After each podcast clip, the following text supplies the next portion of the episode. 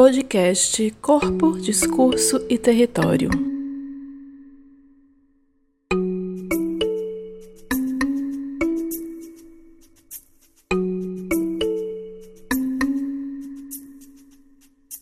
Olá, tudo bem? Eu me chamo Gabriela Leandro, também conhecida como Gaia, professora da Universidade Federal da Bahia, do curso de Arquitetura, e esse é o podcast do grupo de estudos Corpo, Discurso e Território.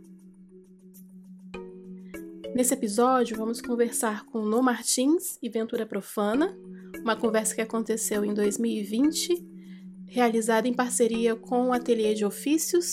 Agradecimento super especial a Cibele Bonfim e Flávio Oliveira, que articularam e participaram da organização desse encontro. Bom, é, o podcast é o resultado então de um encontro já em contexto pandêmico, um encontro seguro com todas as medidas de proteção sanitárias. Aconteceu no Ateliê de Ofícios, no Santo Antônio Além do Carmo. Nós vamos trazer fragmentos dessa conversa com No Martins e Ventura Profana. O episódio vai contar então com a interlocução também de Lucas Ribeiro, bacharel em artes e graduando em arquitetura pela Universidade Federal da Bahia e também integrante do grupo de estudos. Vou introduzir brevemente então No Martins Ventura Profana, no Martins é um artista visual que vive em São Paulo, transita entre as técnicas de pintura, performance, instalação, experimentação com objetos, partindo de pesquisas sobre as relações interpessoais no cotidiano, investigando questões como racismo, violência policial, encarceramento em massa. Nesse episódio, ele vai falar um pouco sobre sua trajetória, sobre sua relação com a rua, com a cidade, das experiências que atravessam esse corpo negro artista produzindo arte no Brasil. Nossa outra convidada é Ventura Profana, baiana, é cantora, compositora, performer, artista visual, escritora, filha das entranhas misteriosas da mãe Bahia, profetiza a multiplicação abundante da vida negra e travesti. Ela é também pastora, missionária e cantora evangelista e pesquisa as implicações e metodologias do deuteronomismo no Brasil e no exterior através de difusão das igrejas neopentecostais. Essa conversa foi uma conversa muito cheia também de referências aos trabalhos de Noite de Ventura. É, essas obras e essas produções aparecem durante as nossas conversas então selecionamos e postamos nas nossas redes sociais, tanto no Instagram como no Medium, é, as obras que apareceram durante esse papo. Né? Então, uma experiência talvez mais rica, interessante de escuta desse episódio pode acontecer se você simultaneamente conseguir acessar esses materiais. É isso, vamos seguir para o registro dessa conversa, uma conversa na qual assumimos a estética do ruído como parte da nossa construção sonora também em torno dessa experiência. Espero que gostem.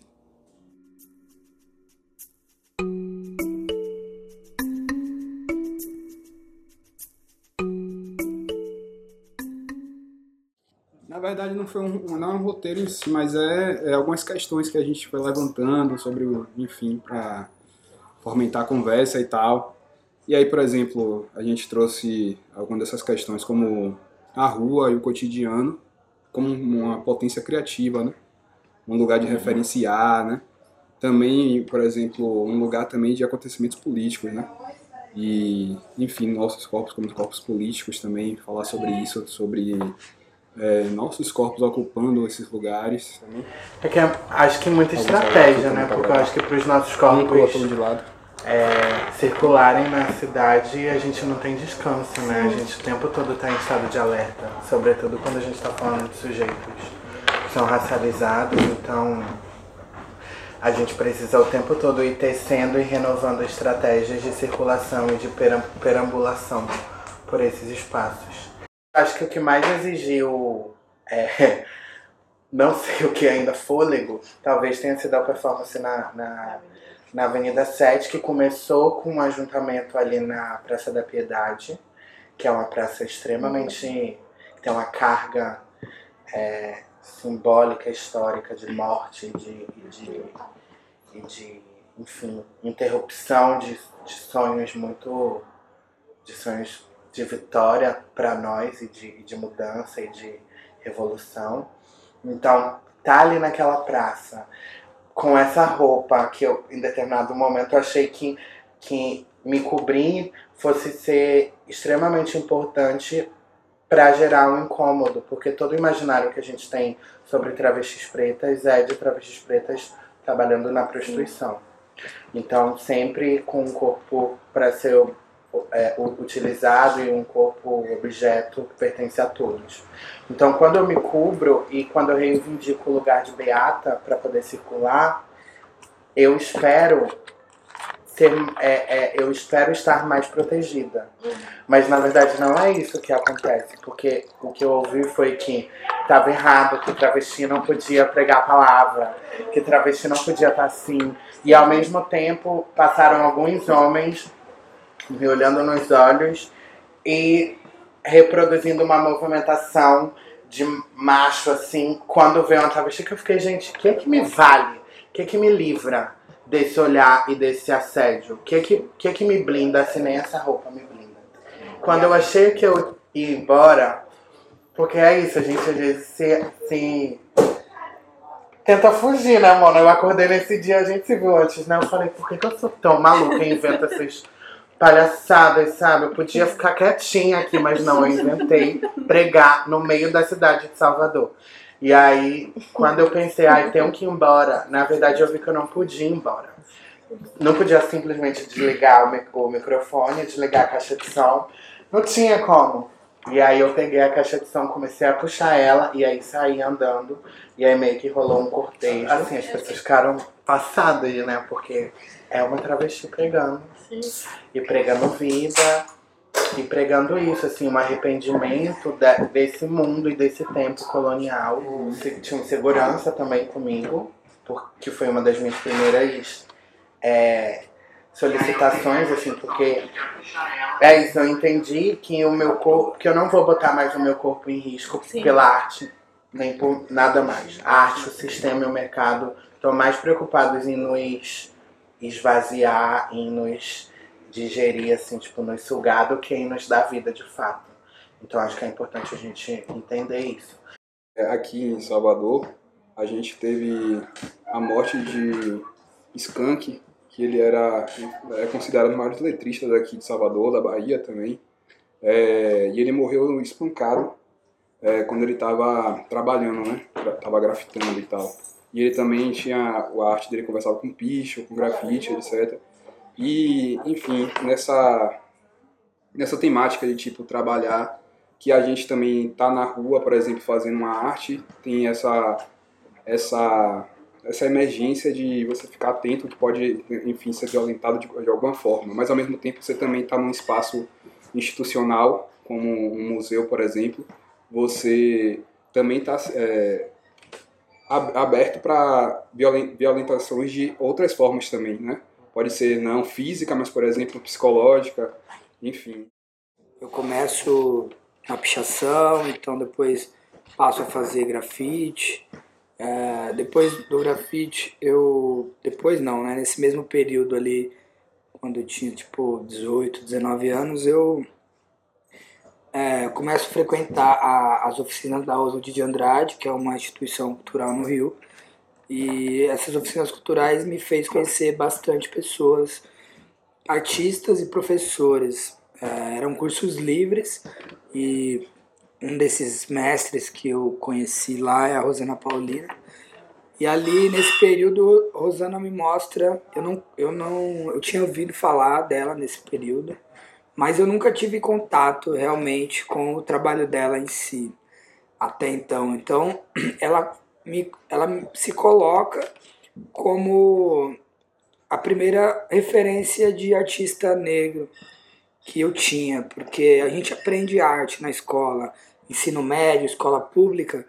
Não dá para dizer que a gente não aprende sobre arte, mas a gente ouve falar quem foi Leonardo da Vinci, quem foi Van Gogh.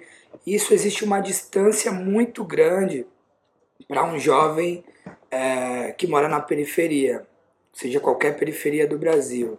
Então, existe uma distância muito grande. A gente vê uma imagem no livro e exatamente frequentar um museu ali. Se, se a gente chegar hoje numa escola da periferia e falar, gente, ó, vamos citar aqui três artistas negros é, vivos que a gente conhece aqui e tal. É, dificilmente, né, essas crianças, esses adolescentes vão saber falar sobre aquilo. Então, esse deslocamento na rua, é, de casa para o trabalho, sempre, sempre dava muitas, muitas energias ali para ideias para produzir, mas eu via que com o grafite eu não estava conseguindo. Por dois motivos. O primeiro é a questão financeira, né, nesse período. Que eu fazia um trabalho na rua e daqui uma semana esse trabalho era apagado. período que a prefeitura de São Paulo estava cidade limpa mesmo e estava apagando tudo. E aí eu comecei a pensar, eu falei, então eu vou produzir os meus trabalhos de uma outra forma para poder ter esses trabalhos e conseguir dialogar sobre as questões que ali eu achava necessária. Então foi um processo muito longo assim entre parar realmente de fazer grafite e fazer esses trabalhos de rua e começar a pintar telas dentro de um espaço fechado que era a lavanderia da, da casa da minha mãe, assim, um espaço. Quando uma pessoa, seja daqui, de qualquer periferia, ela fala assim, não, eu sou artista. O que, que você faz? Eu sou artista. Isso é, um, é um, um grande, uma grande fala política. E fui entendendo isso muito devagar e acho que ainda continuo entendendo o que é ser artista dentro da sociedade injusta que a gente vive. Uhum. Não é só uma questão de estar tá fazendo ou não, também é um estilo de vida é o jeito que se veste, é o, as pessoas que você conhece, o bar que você vai, né? E tudo isso é uma construção político-social que você não perde. A gíria que fala, é, o modo que anda, a música que escuta, né?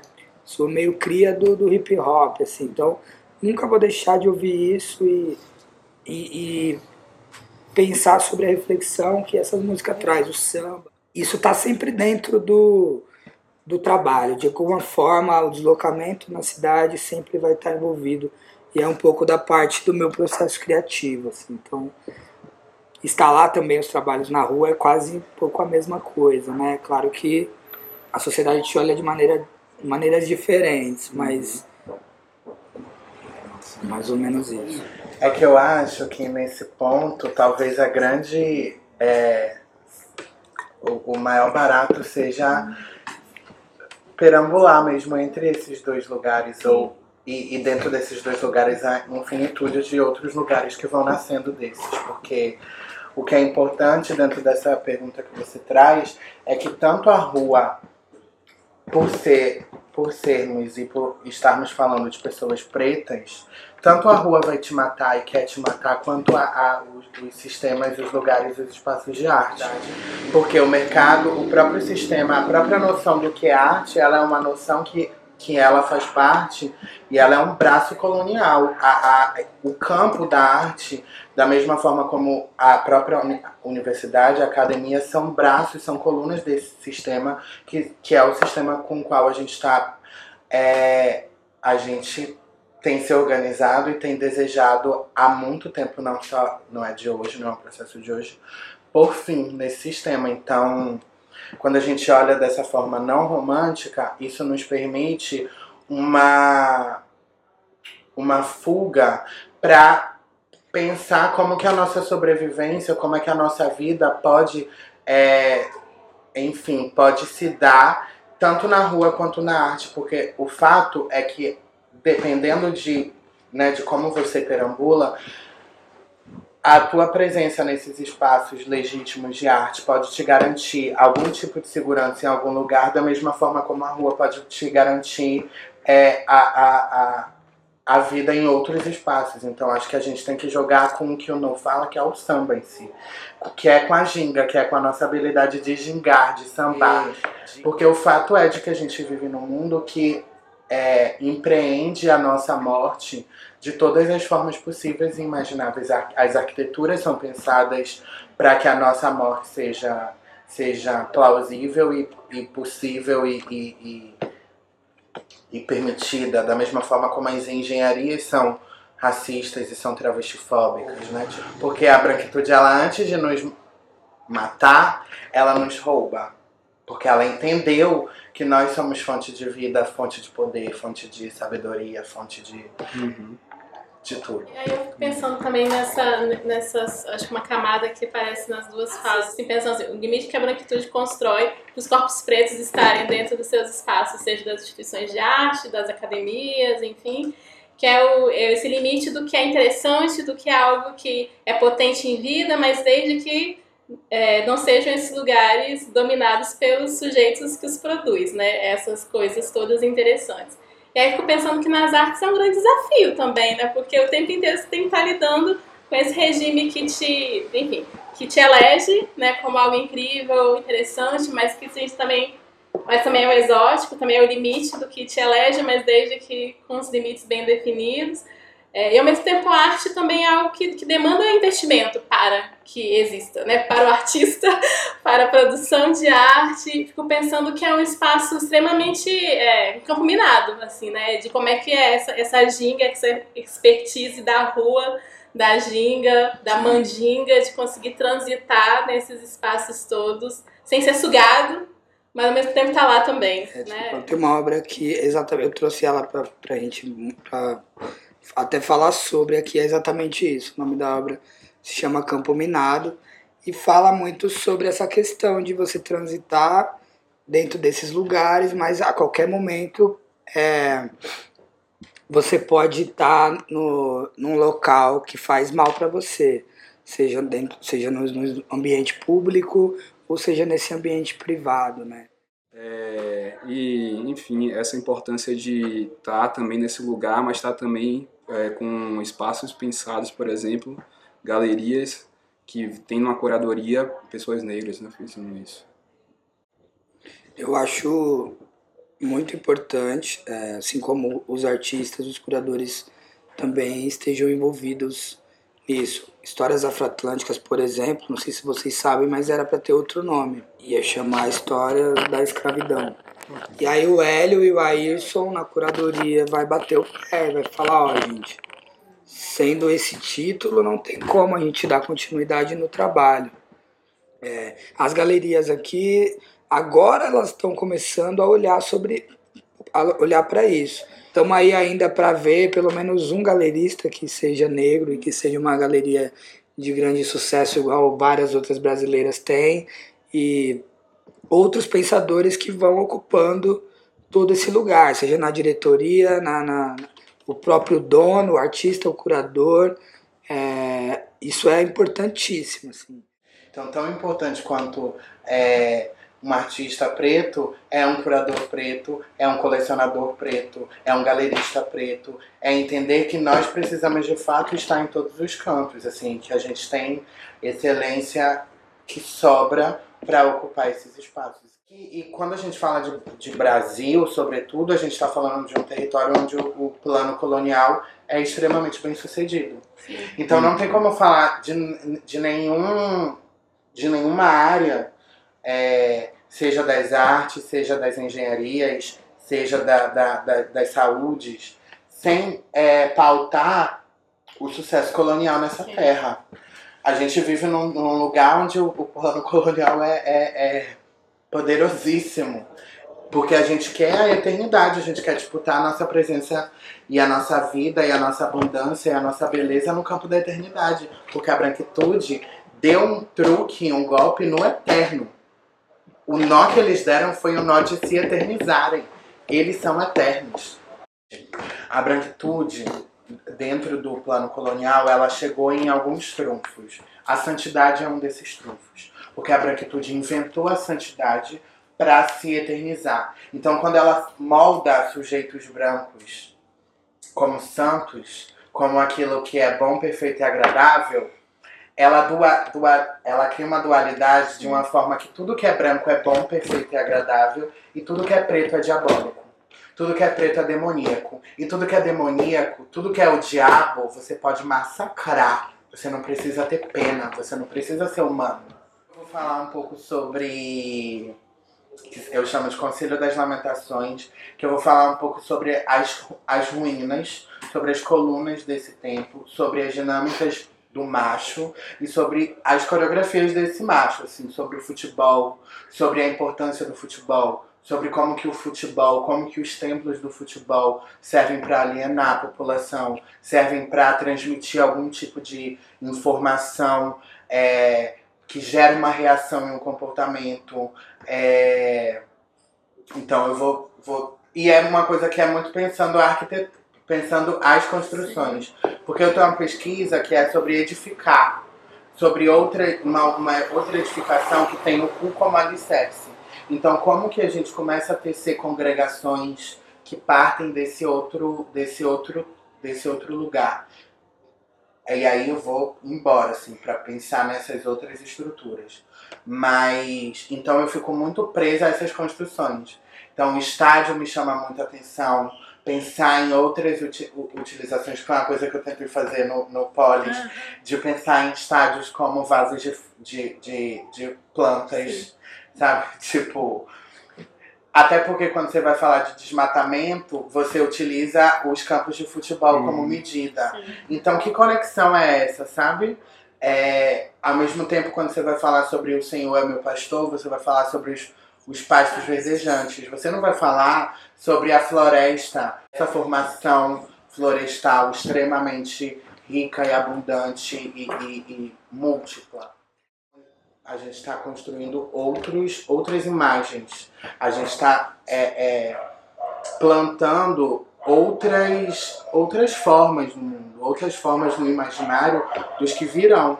Então acho que tem um trabalho aí de pensar arte educação que é fundamental.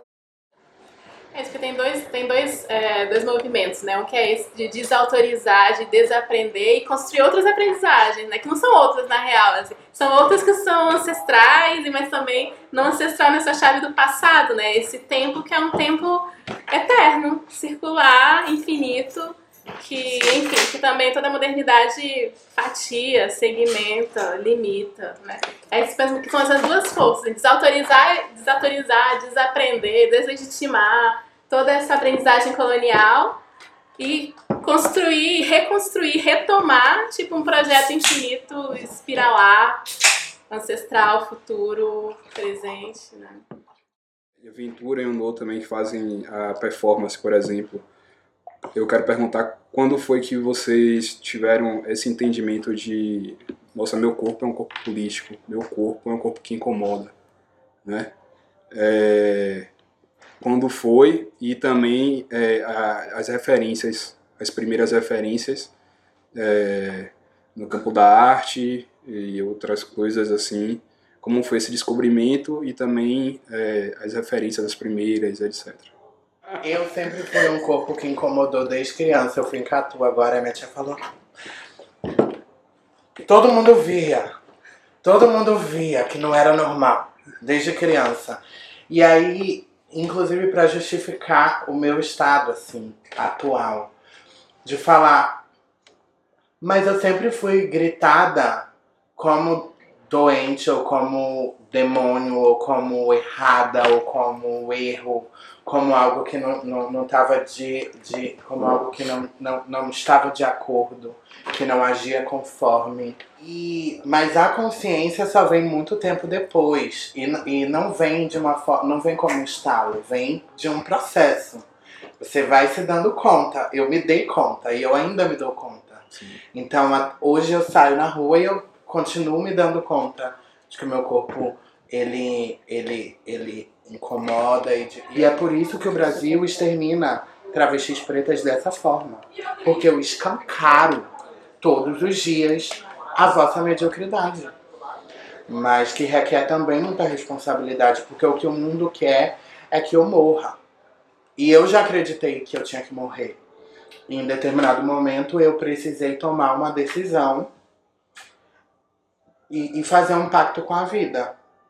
Cara, eu quando a primeira performance que eu fiz foi, foi mais ou menos o mesmo lance de eu estar tá produzindo na rua e de repente querer pintar uma tela ou querer fazer um outro trabalho.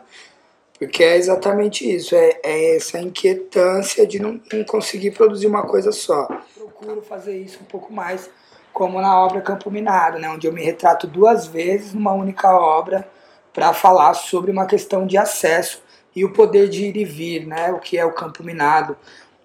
E aí eu me retrato primeiro numa uma, uma chapa, uma placa de trânsito de metal e depois eu me retrato numa posição de abordagem policial ao lado dessa dessa figura tem o número 13, que é a idade que eu tinha quando fui abordado a primeira vez pela polícia na rua.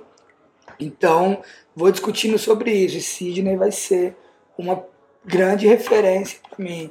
E Rosana, por toda essa luta dela, né? Que também vem seguida de, de vem ali, né? Depois de vários outros artistas, né? Rubens, Valentim, é, Emanuel Araújo, Mestre Didi, enfim, Abdias, né? Que é outros artistas que estavam lutando há muito tempo para que a gente esteja aqui falando de arte hoje. E eu espero, né, o mesmo, assim, as crianças também poder falar disso melhor ainda, né, com muito mais estrutura. Em muitos trabalhos eu vou dialogar sobre a criança. Algumas, alguns, muitos trabalhos têm ali a representação de crianças. E esse trabalho, é, o Vigiar e Punir, né, que é o livro do, do Foucault, é, essa, todo esse, esse controle, essa ferramenta, né, essa engrenagem que é o controle, como ela é, molda esses corpos desde criança. Desde criança, vigiar e punir, ali a, a criança é um, um, grande símbolo, né? Ali eu vou tratar, assim como no outro trabalho que eu mencionei, eu vou tratar muito sobre a simbologia social. Então a criança ela tem, ela é tida como futuro, né? Do, da, da nação, o futuro. Mas que futuro é esse? É, tem sido muito importante pra gente, eu acho, é, essas trocas, essas conversas com outros campos. Porque acho que tem esse futuro, assim, né? Essa arqueologia do futuro aí como sendo esse nosso. nosso essa encruzilhada. Essa encruzilhada aí de assim, desautorizar um regime de mundo aí falido. Falido, mas ainda muito. Muito firme, muito né? firme, né? Muito firme, assim